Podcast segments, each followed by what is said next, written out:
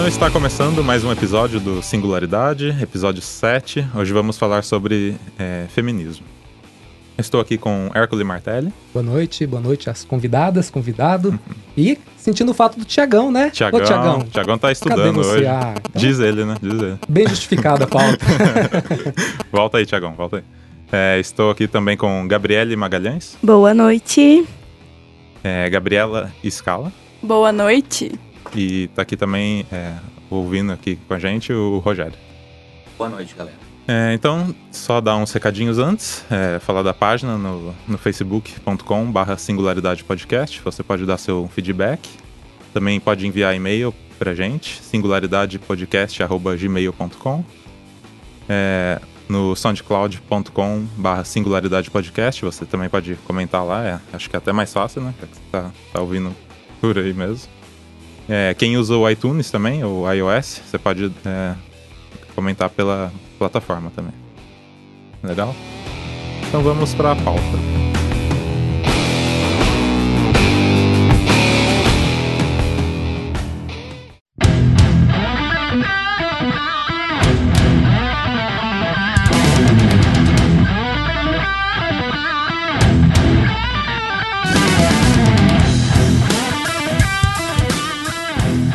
Queria saber de vocês é, qual foi o, o, o primeiro contato com, com, com o feminismo.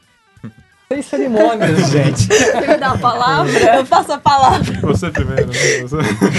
Ah, bom, eu acho que desde pequena a gente é posta, assim, em certas situações que precisam do feminismo, né? Desde, por exemplo, os brinquedos de criança. Os brinquedos de menino são muito mais legais do que os brinquedos de menina. E a gente tá sempre, ah, não, mas você tem que brincar de casinha, você tem que brincar de Barbie, você tem que brincar com coisas de cozinha. E eu acho que desde aí a gente já, pelo menos quem tem um certo, uma certa percepção, já vê que tem alguma coisa errada, mas não sabe exatamente o que.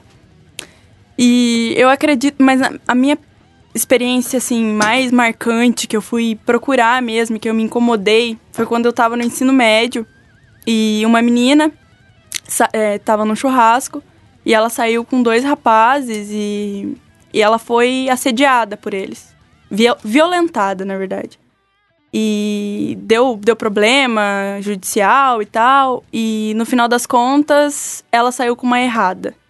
E eu fiquei indignada, assim. Eu falei, mas isso não pode. Não pode ser isso, né?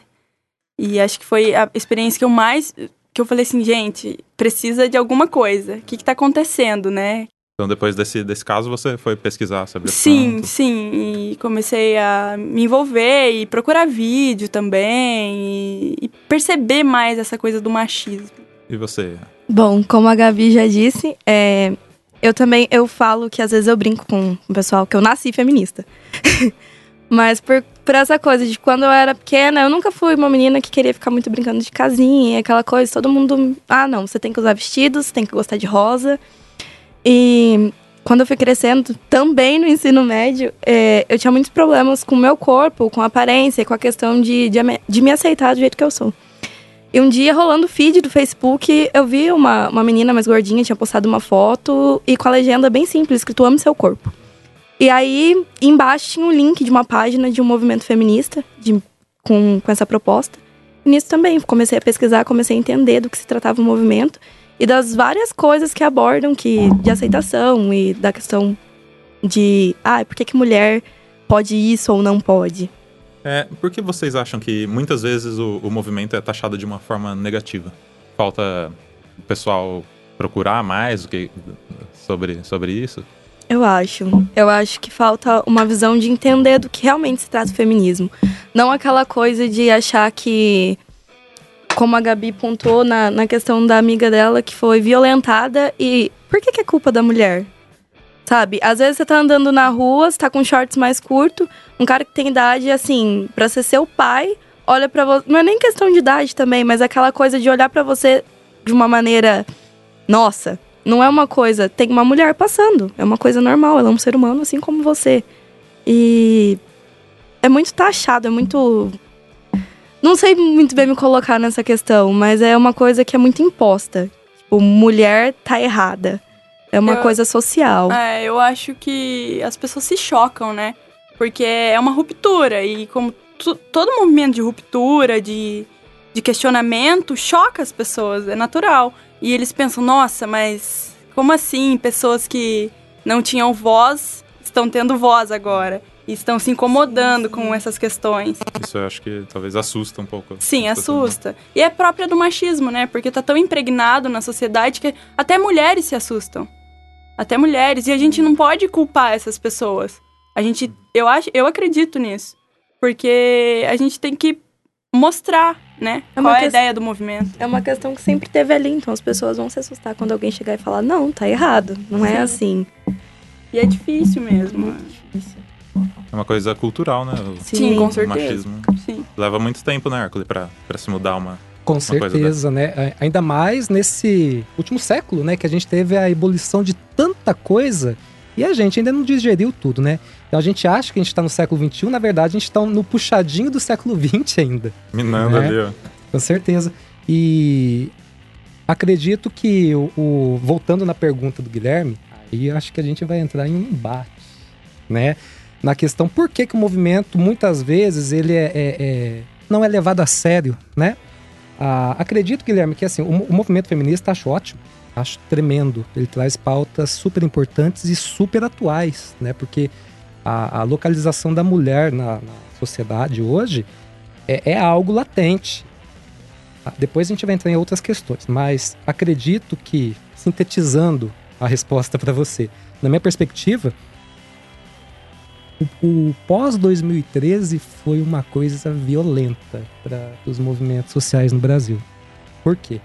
A, a gente vinha até esse ano é, sempre de uma, é, assim, uma, uma percepção de que as militâncias aconteciam em torno da esquerda. Vamos falar da maneira binária clássica, que eu acho que é mais fácil para a gente entender. Tá né? bom. De repente, em 2013, muita gente viu que a militância é algo que pode é, trazer frutos, né? Trazer resultados, é, abra- abranger alguma demanda e começaram a se politizar. Só que nessa de todo mundo se politizar, todo mundo escolher um lado, todo mundo escolher um time, muita gente entrou sem um embasamento sólido sobre aquilo, né? Então o que acontece? O pós-2013 lançou movimentos vazios, né? E eu falo isso desde no âmbito do feminismo, desde no âmbito do, do- do- da esquerda marxista também, porque falam do, do, do marxismo cultural, a, a- a direita fala desse marxismo cultural. Infelizmente, cara, a gente tem que aqui é, aceitar algumas coisas que eles falam, porque parece que é, é- é descolado, falar, poxa, eu li o Marx, né? Aquela coisa do universitário que conhece. Esquerda É. pós-moderna, né? É. E entra daí a minha grande crítica atualmente, que é essa esquerda pós-moderna, que é uma esquerda que já vê a, a, a coisa da luta de, de. Ou melhor, não vê a luta de classe como uma, uma coisa para se alcançar o, o- o resultado da revolução. A revolução não é mais o projeto da esquerda pós-moderna. Né? Então acredito que eh, os movimentos estão muito dissolvidos em pautas individuais. E nisso você perde a essência daquilo que é o propósito real dele. E nessa de pautas individuais entra todo egoísmo, entra toda individualidade, individualidade entra tudo aquilo que a pessoa acha para ela que é uma verdade, mas que na- muitas vezes não condiz com, com- com o discurso do que é o movimento, né? Então a- a- a- acredito que um pouco é isso também. Falta embasamento, né?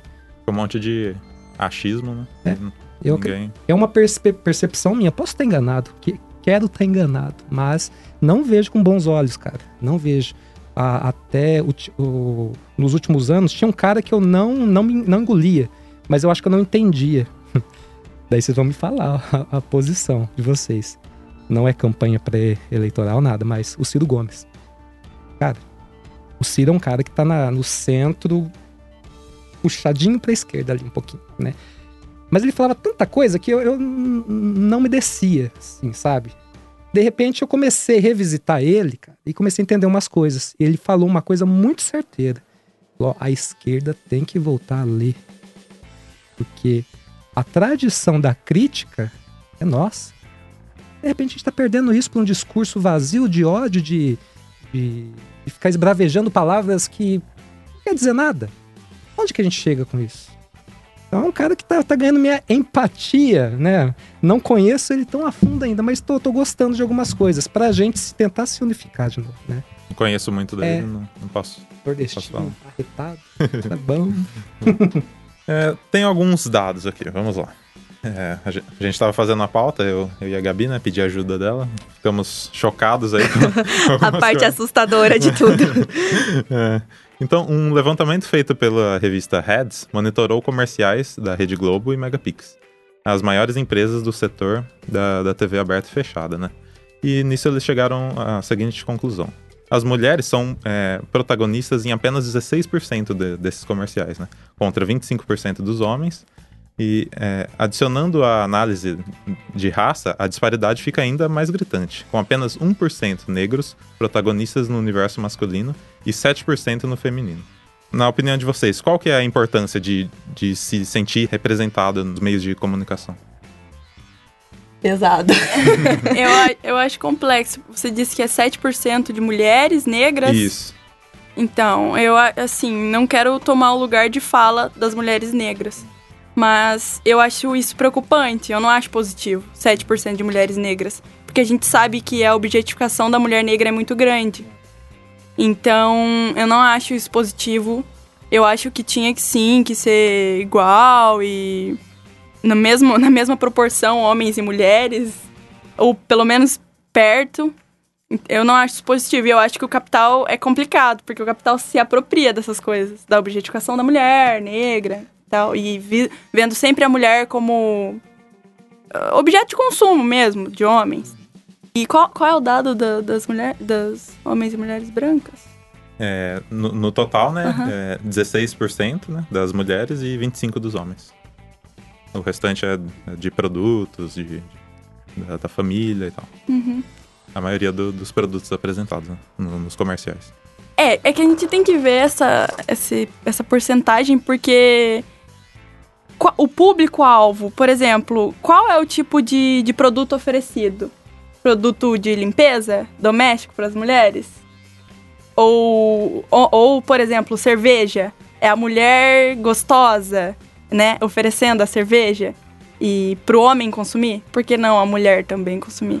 Então, é complexo. Acho que o capital é complexo, né? Ele se apropria desses problemas e dessas questões e torna tudo muito. É... Como eu posso dizer? Explo- é Ele explora, né? Essas questões.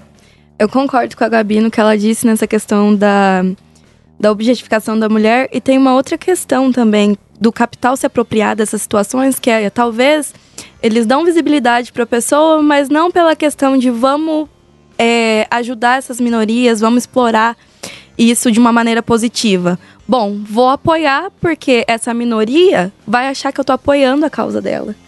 E aí o que acontece? Você acaba comprando uma falsa ideia daquilo. Ele não tá te ajudando em nada, ele só quer te levar ao consumo de um produto que tá nem aí pra você, pra sua causa, o que que, o que que essa minoria passa e o que ela quer passar nessa, nessa situação de ser representada no, na mídia.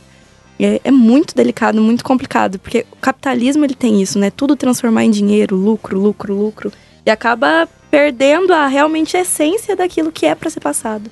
Sim, e se apropriando da fragilidade das pessoas, né? Porque Sim. atualmente a gente tem visto que tem mui- muitas propagandas é, se direcionando a pessoas trans e negros e.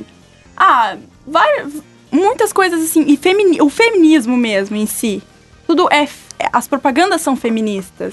É uma falsa representatividade. Sim, e é assim. complicado. Por que isso? Para as pessoas consumirem cada vez mais. E é isso, gente. Apesar de que eu acho positivo, sim, ter produto para essas pessoas e falar que elas podem, sim, Sim. usar isso. Mas eu acho que não, não é porque a empresa tá, tá disponibilizando esses produtos que elas têm que usar. Elas têm que usar porque elas são livres. E elas usam o Sim. que elas quiserem, o que elas bem entenderem.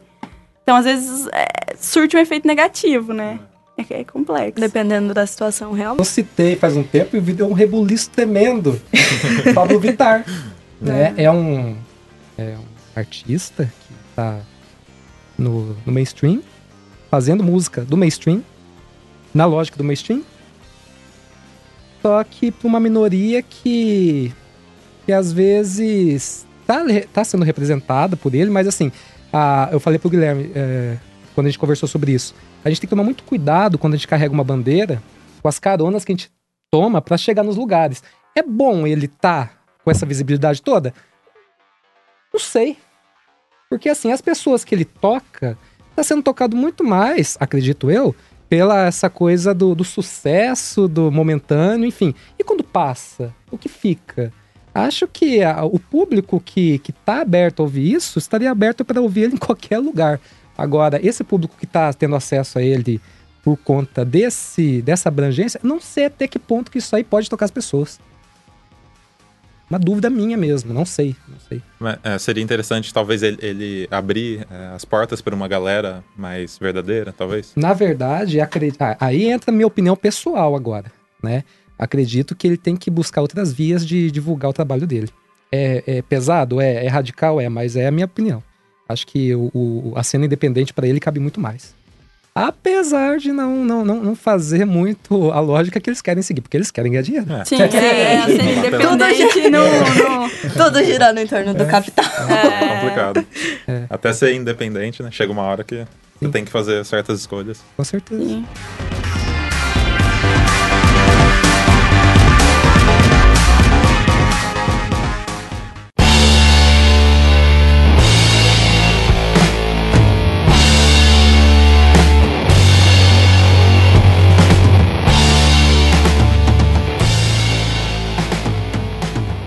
Grande parte da sociedade, igual a, a Gabi citou no começo ali, tende a culpar a, a vítima né, em casos de, de violência contra, contra a mulher. O que vocês acham que pode ser feito para evitar isso? Eu, já, eu sou meio contra, assim, colocar lei em tudo. Eu acho que o direito tem que ser usado em último, em último caso, assim. Eu acho que a, a, a maneira mais correta seria a conscientização, né? Isso a gente faz. A gente faz, a gente busca. Eu acho um pouco a reeducação. Tem muitas situações que, se as pessoas parassem para analisar um pouquinho, por mais que não concordem com a independência da mulher, com o feminismo, não sei o quê, é, são coisas pequenas do dia a dia mesmo, porque nem a Gabi falou sobre a questão de ah, do público das propagandas. O que é produto de limpeza para mulher? Sabe? É, são coisas pequenas, mas daí que gera a é uma coisa boba que pode levar à violência dentro de casa. Se uma mulher chega pro marido e fala, não, você vai lavar louça, ele vai olhar pra cara dela e vai falar, mas isso é coisa de mulher? Então por que, que é uma coisa de mulher? É muito complicado essa questão da violência, porque é banalizada. A violência contra a mulher, querendo ou não, é banalizada. Isso tá mudando, infelizmente aos poucos, mas é uma coisa que se torna banal, porque, ah, mas a minha avó apanhava, minha tia apanhava, e é muito difícil, muito difícil. E talvez a maneira mais correta é levar para as crianças isso mesmo. E nem falo, eu não falo de uma maneira radical, né, de chocar assim, porque criança tem que ser mais delicado, né? Mas assim, ensinando meninos que as tarefas têm que ser divididas, que não é coisa de mulher, que carinho, essas é, demonstração de afeto não é coisa de mulher, né? Coisa de ser humano. É coisa de ser humano, é coisa, né, pele, questão de. E até nas profissões, assim, e preparando as pessoas, porque uma hora isso tem que chegar, né? Uma hora isso, é, é um fato que as pessoas são todas iguais e têm as mesmas capacidades. É todo mundo aceitar isso, né? É. Vai, não tem pão. Mas é um processo muito grande, que vai chocar muita gente. E vai demorar um pouco pra gente colher os frutos disso. Mas é aos poucos, é uma luta diária. Eu acredito que seja uma luta diária.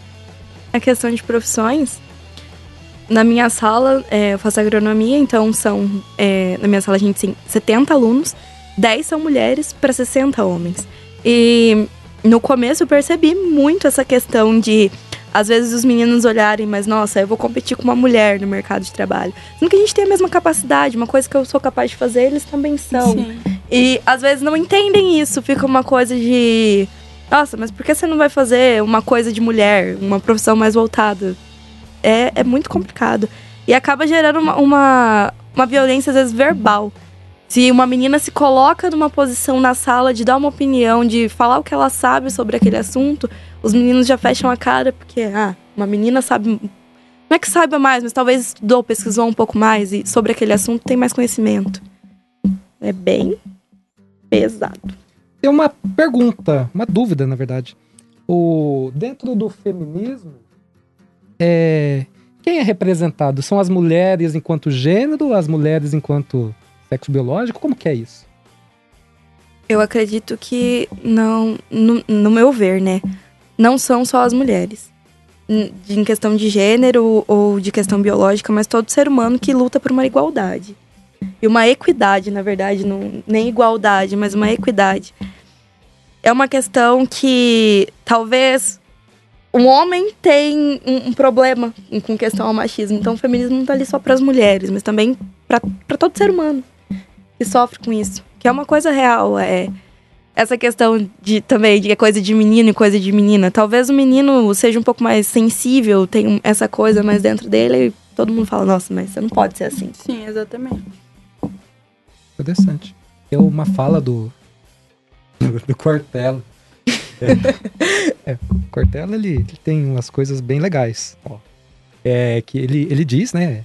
Um vídeo que viralizou, na verdade. Ele fala que o feminismo não é o contrário do machismo, né? Na verdade, o feminismo é, é, é mostrar que as mulheres são é, tão importantes quanto os homens, né? Porque quando a gente fala dos ismos na, no século XX é muito pesado também, né? A gente já leva a ideia do extremo, mas no feminismo não é isso. Né? É, é, é justamente o equilíbrio entre essas, essas questões. Agora é interessante esse ponto de vista aí, né? De trazer que tá aberto para todos. É, mas eu já, já acho que lugar de fala tem que é ser da de mulher. É da mulher. É. Sabe, assim, por exemplo, você citou o, o vídeo do Cortella, né? Tem outras pessoas que têm um discurso tão melhor, sabe? E qual viralizou? Então. O do Cortella. Por ele ser homem. Por que ele já ser entra a homem. questão do machismo. Sim, e é triste, sabe? Sei lá, eu, eu acredito que, que tem que É. respeitar esse lugar de fala. Eu concordo com a Gabi nessa pontuação. Como, é, como eu disse antes, é uma questão, assim, social, que não é só das mulheres, mas o, o lugar de fala realmente é das mulheres, porque é uma, é uma luta muito mais feminina do que masculina, porque querendo ou não, o homem na sociedade, ele já tem essa, essa capacidade de ser visto, de ser ouvido, ser respeitado, que é uma, que é uma coisa que... Respeitar uma mulher que numa posição social é muito mais complicado do que respeitar um homem nessa mesma posição. Mas nesse, Social. nesse lugar de fala cabe uma trans. Eu acho que sim.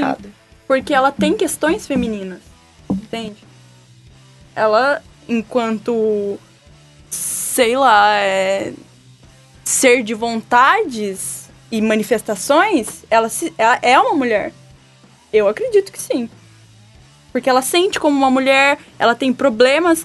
Claro, tem o problema da, do- da discriminação e por ser trans, tem, mas tem o problema dela enquanto mulher também. Eu acho que sim. Isso, é, eu concordo também, eu acho que tem um poder de voz. Tanto porque na sociedade ele não vai ser visto, o trans ele não vai ser visto como homem. Nessa questão vai ser visto como uma mulher. Apesar de todo o preconceito ser ainda maior pela questão de ser trans. Tem mais, mais dados aqui. É, eu vou, vou lendo aqui, se vocês quiserem me interromper, fica à vontade, tá? É porque, é, na maioria das vezes, o pessoal pensa que a, que a violência contra a mulher é só quando a mulher é agredida fisicamente, né? E eu fui pesquisar e não, não é bem assim, né? Então, tem, tem 10 itens aqui que, que diz o contrário. Então, é, o primeiro, humilhar, xingar e diminuir a autoestima da mulher. É, dois, tirar a liberdade de crença. Então, um homem não pode restringir a ação, a decisão ou a crença de uma mulher. Isso também é considerado como uma forma de violência psicológica. É, número 3. Fazer a mulher achar que está ficando louca. Há inclusive um nome para isso, o gaslighting, uma forma de abuso mental, que consiste em distorcer os fatos e omitir situações para deixar a vítima em dúvida sobre sua memória e sanidade. É, número 4. Controlar e oprimir a mulher. Aqui o que conta é o comportamento obsessivo do homem sobre a mulher. Como querer controlar o que ela faz, não deixá-la sair, isolar sua família e amigos ou procurar mensagens no celular ou e-mail. 5. Expor a vítima. Expor a vida íntima. É, falar sobre a vida do casal para outros é considerado uma forma de violência. Moral. É, como, por exemplo, vazar fotos íntimas nas redes sociais como forma de vingança. 6. Atirar objetos, sacudir e apertar os braços. Nem toda violência física é o espancamento. São considerados também como abuso físico, a tentativa de arremessar objetos, como a intenção de machucar, sacudir e segurar com força uma mulher. 7. Forçar atos sex sexuais desconfortáveis. Não é só forçar o sexo que consta como violência sexual. Obrigar a mulher a fazer atos sexuais que causam desconforto ou repulsa, como a realização de fetiches, também é violência. 8. Impedir a mulher de prevenir a gravidez ou obrigá-la a abortar. O ato de impedir uma mulher de usar métodos contraceptivos, como a pílula do dia seguinte ou anticoncepcional, é considerado uma prática da violência sexual. Da mesma forma, obrigar uma mulher a abortar também é outra forma de abuso. 9. Controlar o dinheiro ou reter documentos. Se o homem tenta controlar, guardar ou tirar o dinheiro de uma mulher contra sua vontade, assim como guardar documentos pessoais da mulher, isso é considerado uma forma de violência patrimonial. E 10. Quebrar objetos da mulher. Outra forma de violência ao patrimônio da mulher é causar danos de propósito a objetos dela, ou objetos que ela goste. Aí entra a Maria da Penha, né? Que as pessoas têm uma ideia muito equivocada da lei e falam, ah, é, é pra, mais uma vez, vitimizando as mulheres. E tem gente que fala que foi política, sabe? É uma decisão política. Mas o que na vida da gente não é político, né? Todas as relações são políticas. Isso é importante. E eu acho que é inegável a importância de uma lei, já que é para pôr lei, vamos colocar leis que ajudem as pessoas, né? E quem, quem não é contra a violência, né? A mulher. Então, primeiramente, eu acho que a gente tem que se desprender dessa ideia de que violência é só física. Porque violência psicológica. Às vezes machuca muito machuca mais que a muito física. mais, é, machuca muito mais. E ela é tão recorrente que as pessoas não percebem. Elas não percebem. E é tão. Meu Deus, eu acho tão absurdo. Eu, eu também acho extremamente absurdo, porque talvez são co coisas que vão se repetindo dia após dia e vão causando uma ferida emocional e mental na pessoa sem tamanhos. E para se tratar disso, talvez um machucado na pele é uma coisa que você. Não que isso possa acontecer, mas talvez um, um, um apanhar vai passar um tempo. Causa também uma ferida mental, mas vai pa passar um tempo, vai parar de doer aquele local. Agora, a ferida mental, ela, ela é um, muito mais séria em algumas vezes. As pessoas primeiro não levam a sério. Ah, é frescura, ah, já passou, Sim. esquece isso. E não é bem assim que acontece. Sim. E causa muitos problemas, por exemplo, em ocupar, é, ocupar cargos de, de, de chefia. A mulher sempre colocando em subemprego, em. Não subemprego, mas sempre colocada para trás, né? A mulher sempre é a vice, a mulher é sempre que tá por trás das pessoas. Ou quando ela é colocada, ela não é levada a sério. Você mencionou o gaslighting, e que é uma forma de você falar para a mulher tá discutindo com você e você é homem e você ao invés de você embasar a sua a sua discordância daquilo que ela tá falando, você pega e fala: "Não, você tá ficando louca. Você tá ficando louca, você é louca". E a mulher você não você não é, você não, não fundamenta aquilo. E tem também aquele interrupting, alguma coisa assim. Que é quando você tá numa discussão, que a Gabi mesmo, a Gabi faz agronomia. Então ela falou que às vezes ela, Sofro com isso. como mulher, é complicado nisso. Porque ela tá dando uma opinião dela sobre alguma coisa e um homem interro- interrompe. Por, e, tipo assim, isso acontece muito e, e as pessoas acham que é, que é banal, que é normal. E não é, porque é, é disso do homem achar que ele tá sempre à frente da mulher. Tipo assim, eu tenho argumento de autoridade, você não, você fica quieta. E geralmente as pessoas vão ouvir o O homem. homem. né? É, eu passei por uma situação, vou, vou dar meu exemplo, não é uma coisa que é só minha, eu vejo isso, mas uma situação de apresentação de trabalho. Tô apresentando trabalho, tô falando sobre o assunto, todo mundo tá conversando na sala, ninguém prestando atenção. No meu grupo tinha outros meninos. Os meninos começaram a falar é uma autoridade na sala. São alunos como eles, têm o mesmo conhecimento, mas vira autoridade. E não é uma questão que eu culpo também os meninos que estudam comigo, porque eles foram educados assim. E principalmente nessa questão eu vejo da agricultura, as, as pessoas do, do meio rural têm, querendo ou não, tem um pouco mais aquela coisa de o homem ser autoridade, o homem ser chefe da família. É uma coisa urbana também, mas no meio rural um pouco mais forte. E como 90% da, das pessoas que estão ali no, no, estudando comigo são assim, é um, difícil. Talvez, apesar de terem professoras mulheres na, na maior parte das disciplinas, é um pouco difícil quando é uma aluna que tá ali. Ah, nós somos iguais, né? Entender por que que. Ah, mas esquece, ela é menina. Não vou ter problemas com isso. E quando é um menino, por que que. Ah, o menino, nossa, legal o que ele falou. Vai lá e apoia. Apoia, não, tá certo, é isso aí. Hércules? Representatividade. Mas do que elas eu não posso fazer. É, isso aí. Agora, falando um pouco mais da, da lei, ó, Gabi. É, caso a mulher sofra algum tipo de, de violência, é, qual que é a, a melhor maneira dela, dela fazer a, a denúncia? Ah, Tem um órgão es- especializado nisso? no caso de cidades grandes, seria a delegacia da mulher, né? Mas, por exemplo, aqui em Andirá a gente não tem. E isso entra num- numa coisa muito, muito complicada.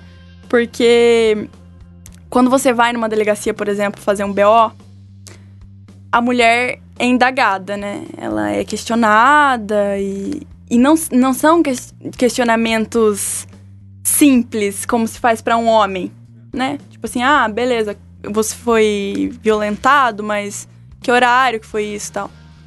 Como É. se ela estivesse mentindo, né? É, exatamente. Ou, se a- ou como se a culpa fosse delas, é, né? também.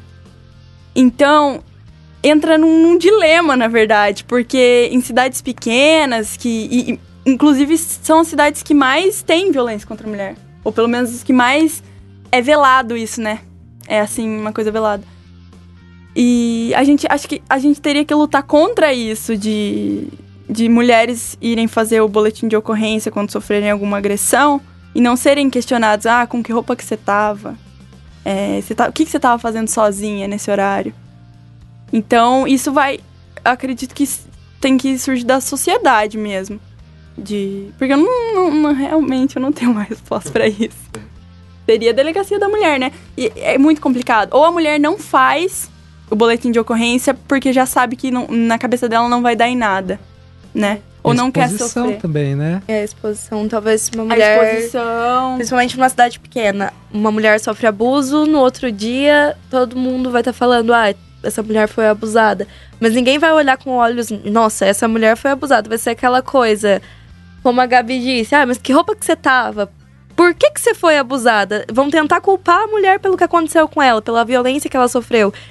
Tava sozinha, mas por que, que você tava sozinha essa hora na rua? Mulher não pode andar sozinha essa hora na rua. O julgamento da sociedade é muito É cruel. imenso. É muito cruel. Às vezes ela deixar pra lá, isso de deixar pra lá, seja menos doloroso pra ela do que do que ir lá e ser mais julgada ainda, mais massacrada, sabe? E ela não precisa disso nesse momento, acho que precisa de acolhimento.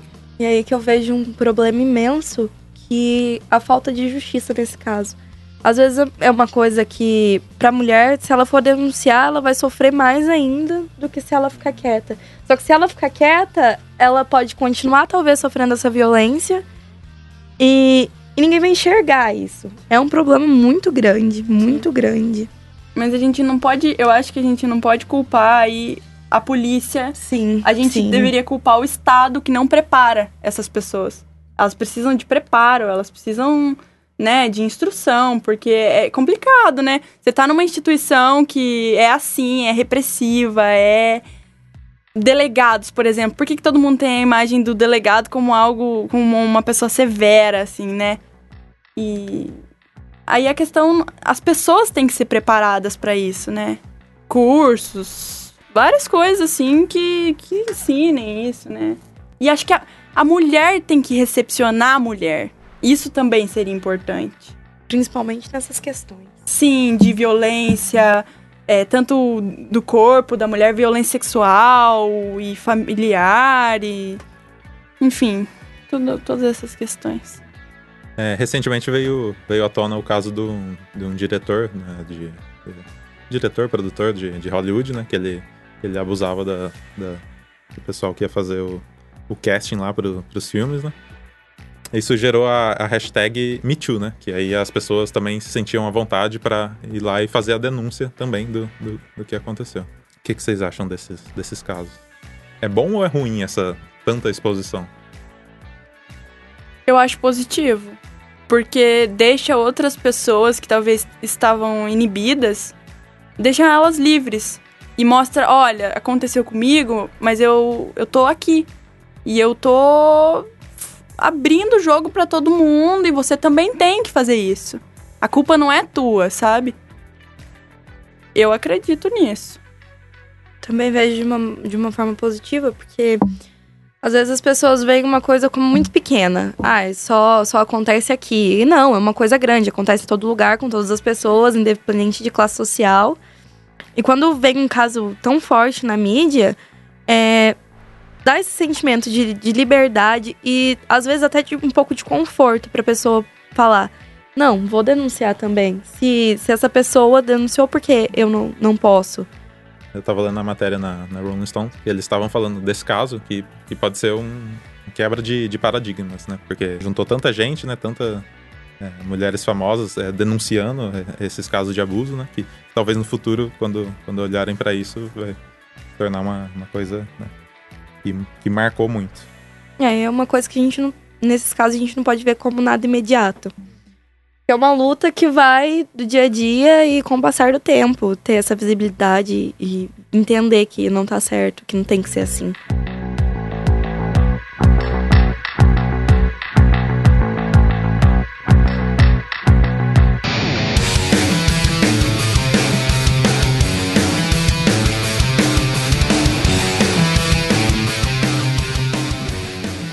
Os, os desafios atuais a serem enfrentados pelo feminismo? Deve ter muitos, né? É como eu havia dito no, no início, a gente tem que diferenciar alguns movimentos, por exemplo. Não pode enfiar tudo num saco e, e falar, ó, oh, isso é tudo isso é feminismo. A pauta da mulher negra é diferente da pauta da mulher branca, né? Como a pauta da mulher que tem relacionamentos heterossexuais é diferente da, da mulher que tem relacionamentos homossexuais. Homoafetivos, desculpa, corrigindo. E eu acredito, para eu, enquanto mulher branca, dentro dos meus privilégios que eu reconheço, eu acredito que a maior delas é a liberdade sexual. Eu acho que é isso. Porque talvez não, não seja em outros movimentos do, do feminismo, mas a mulher é muito, muito oprimida, sabe? Eu, eu vejo essa questão também é, da liberdade sexual, porque entra em todo um, um contexto enorme. Às vezes as pessoas pensam com a liberdade sexual da mulher só com o direito de escolha de, de ter uma vida sexual ativa. E não é bem isso. A, a questão sexual da mulher é a questão da objetificação da mulher, é a questão da opressão da mulher, porque ela tem que ser submissa. É uma questão muito grande, muito grande. Que entram várias coisas que talvez a partir, a partir disso, vai quebrar vários tabus na, na questão do que, que é ser mulher na sociedade. Também eu, eu acredito muito que é uma, uma coisa que, que entra é, é o respeito. Assim, se a mulher não fosse tão oprimida, ela não teria tantos outros problemas de ocupar cargos, de da sociedade respeitar a mulher na sua capacidade intelectual, que é uma sim, coisa sim. muito grande também. Uhum. São, são várias questões que entram nisso. É, eu acho que a, a, maior questão também é a mulher ser o que ela quiser, né? Ter a liberdade de escolha.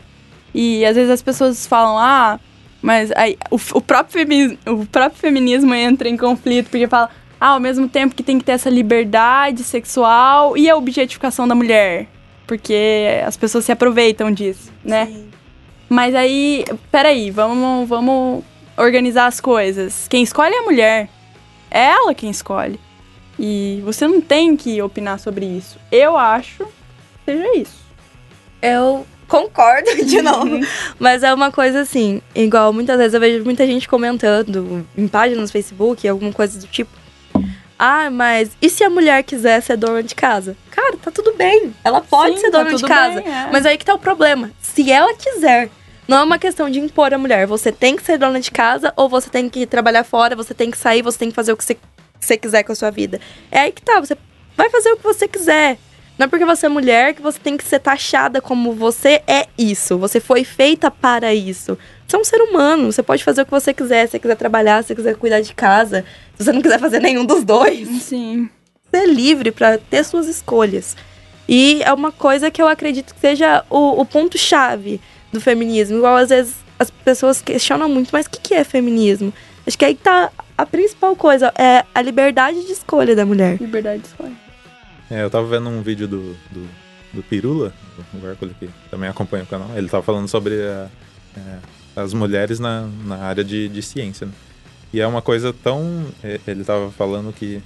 Você, viu esse vídeo? Não, Hércules? não vi. É, ele tava falando que é uma coisa tão opressora que muitas mulheres acabam desistindo. Já são poucas mulheres que, que, que estão na, no, no ramo. Aí, é, tamanha opressão desse número mínimo já fi, ficam, vira uma coisa rara, entendeu? Então é, é complicado mesmo. Né? Na ciência enquanto método, na ciência enquanto área, é, ciências biológicas, por exemplo, vamos dizer assim. Porque é, tem, assim, na academia, algumas áreas, a representatividade é muito grande, É. né? É, Da, a- acredito que seja na, na pesquisa. da é. pesquisa das ciências. É, é que é, quando a gente fala de ciências, é, é, tem alguns significados, né? Uhum. Vamos dizer assim, nas é, ciências naturais, biológicas, enfim, porque Humana. nas humanas tem muitas mulheres, Tem. né? Uhum. Tem- Eu não vou, eu vou assistir esse vídeo É, aí. é interessante. Interessante. O, eu tava aqui aprendendo, né? Aqui, eu fiquei aqui pensando algumas coisas. É muito legal isso de da gente olhar para essas questões, verem que elas existem e tentar resolver, né? Eu acho que esse que é o propósito realmente dos movimentos. E eu não posso deixar de destacar que esse mês estamos celebrando, né? Centenário da gloriosa Revolução Russa. E dentro, é. E dentro do, do, do projeto que, que desenvolveram na antiga União Soviética, ah, deram um protagonismo tremendo para as mulheres, né? Ah, tantas pessoas falam que a, o, o comunismo, né? Se bem que não vou dizer que a União Soviética também socialista, comunista, que hoje já aprendi outras coisas que, que já me fez repensar. Mas enfim, dizem que o objetivo deles é acabar com a família, né? E, e realmente é acabar com a família que é fruto do capital. Essa família que a mulher se une ao homem na dependência financeira, na dependência do cuidado de poder sobreviver. Hoje a gente já, já superou isso daí, de certo modo. A liberdade é, profissional, a mulher já pode trabalhar. Então, muitas coisas daquele período da década de 20, a gente ainda não, não, não, não, não conseguiu colocar em prática, né? É, eles tiveram uma experiência muito, muito boa também na, na questão da terceirização do trabalho doméstico. Então eles não queriam que as mulheres fizessem trabalho de casa para poder também é, fazer outras coisas. Então tinham pessoas encarregadas de trabalhar para limpar as casas, enfim. E cargos políticos, abertura do mercado para mulheres, isso aí foi tremendamente é, é, debatido também. Então acho que assim, a gente tem exemplos na história de coisas que são legais. Só que às vezes por preconceito até de questões de vertentes políticas, ideológicas, a gente acaba criando uma barreira. Fala de representação da mulher, fala, opa, isso aí é papo de esquerdista, não gosto, né? Mas não, isso aí que nem as, as meninas falaram, isso é coisa de ser humano. A gente tem que ver todo mundo tem potencial e todo mundo pode fazer dentro das suas capacidades normais, vamos dizer assim, cognitivas e, e tudo mais.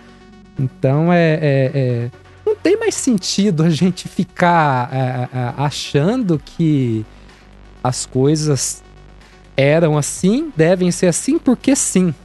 É, Não, vai. A cultura a gente inventa. A cultura não é algo dado, é algo modelado. E a gente tem que sempre reinventar de uma maneira que seja bom, que seja e em- é, englobe todas essas questões, né? Porque senão a gente acaba caindo nas na, naquelas armadilhas de, de falsa liberdade, né? Liberdade para quem? eu vejo por trás de tudo isso, como você comentou, é, na Revolução Russa, a coisa do contexto histórico. É, no passado, tem toda a questão da mulher na casa, do homem trabalhar. E por volta disso, tem toda uma sociedade que foi mudando com o tempo, com a tua história, com a tua cultura. Então, por que, que a questão da mulher ainda tem que tratar isso como uma coisa tão passada? Tão distante, querendo ou não. É lógico que tem várias conquistas desde então, que vem até agora. Mas tem muita coisa que ainda tem que ser conquistada, e principalmente por essa coisa de pensar que, nossa, não é assim. Era assim. Foi assim um dia. Mas se tanta coisa mudou, que isso não pode mudar também? Eu, eu, eu não sei. Mas acho que a gente não vai ver isso. É, essas, Infelizmente. É, acho que vai demorar um pouco ainda. Mas, assim, a, a, a, luta tem que ser diária, né? Porque. E quando fala em luta, não é só ir à rua e, e, e reivindicar. Não, é formação. É você dar condição da pessoa aprender. É você formar as pessoas para entender que isso é importante. Então, acho que a grande ferramenta que a gente possui e tem que utilizar é o discurso é o discurso embasado e é a, a formação do cidadão. Aí, deixa eu citar também, que eu acho muito bacana. Falando ainda da, da, da, da, da União Soviética, né? Ah, na Segunda Guerra, meu, as mulheres detonaram, tá ligado? A gente conhece pouco, mas. O, eu não sei se vocês conhecem, o, tinha um regimento da, é, da Força Aeronáutica da União Soviética que era liderado só por mulheres desde a questão de manutenção mecânica, é, estratégia, era só mulheres. Inclusive, elas ficaram conhecidas como a, as bruxas da noite pelos alemães. É. Cara, é, é, é uma vibe tão louca que elas. Aí que tal, tá, também não sei porquê, mas elas utilizavam os piores aviões que, a, que a, a, o governo possuía na época.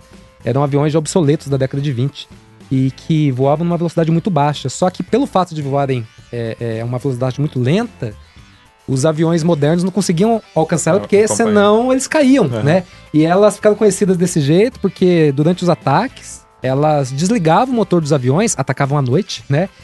E diziam que os alemães ficavam apavorados porque ouvia aqueles a, aquele som do, do vento passando pelas asas e de repente só ouvia bomba. Caramba. E, mas metendo o terror na galera, sabe? tem esse caso e tem a, a, a, famosa.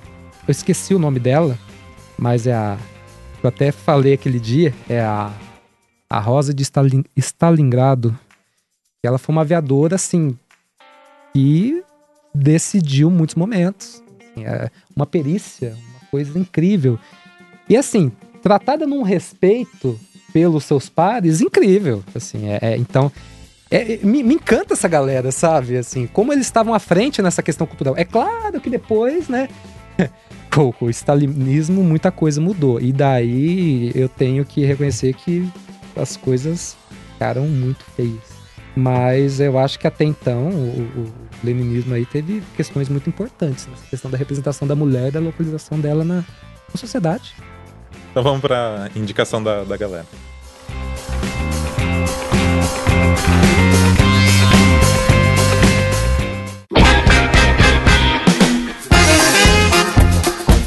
É nessa parte, Gabriele, Gabriela.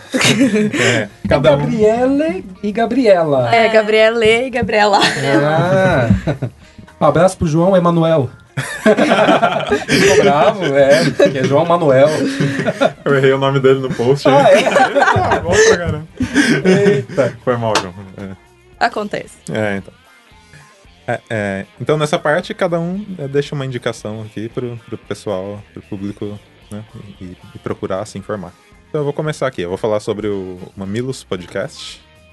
Um podcast muito polêmico. Top!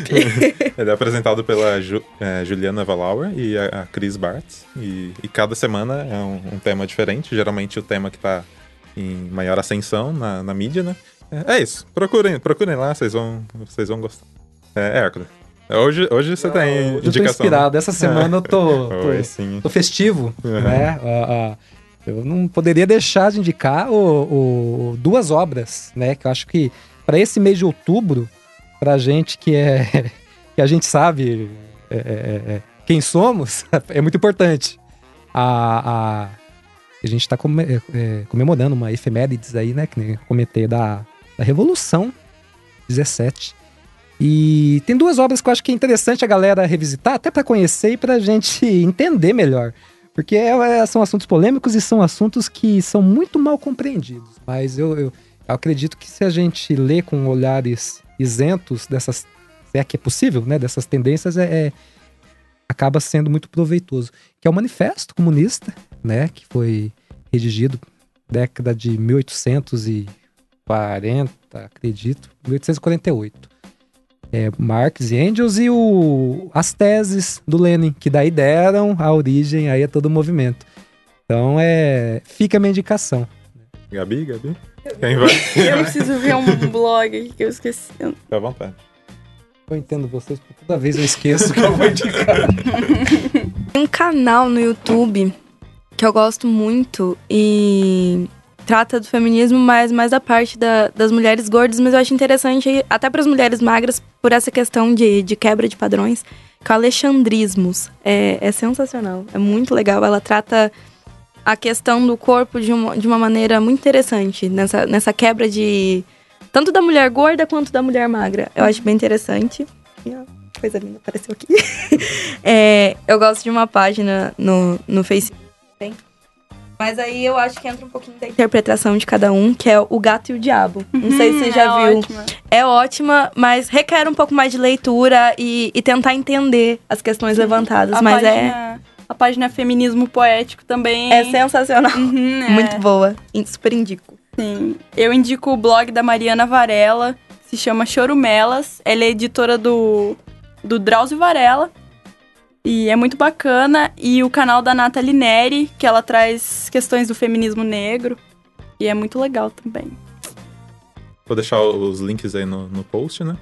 E fica o convite aí pra vocês é, iniciarem o próprio podcast, né? Eu já, já tinha falado pra, pra Gabi. Então, é, vamos, vamos, vamos agilizar aí essa, essa parte. E muito obrigado pela, pela participação, tá? Foi uma, uma honra receber vocês aqui. Nós que agradecemos. Nós que agradecemos. Muito obrigado mesmo.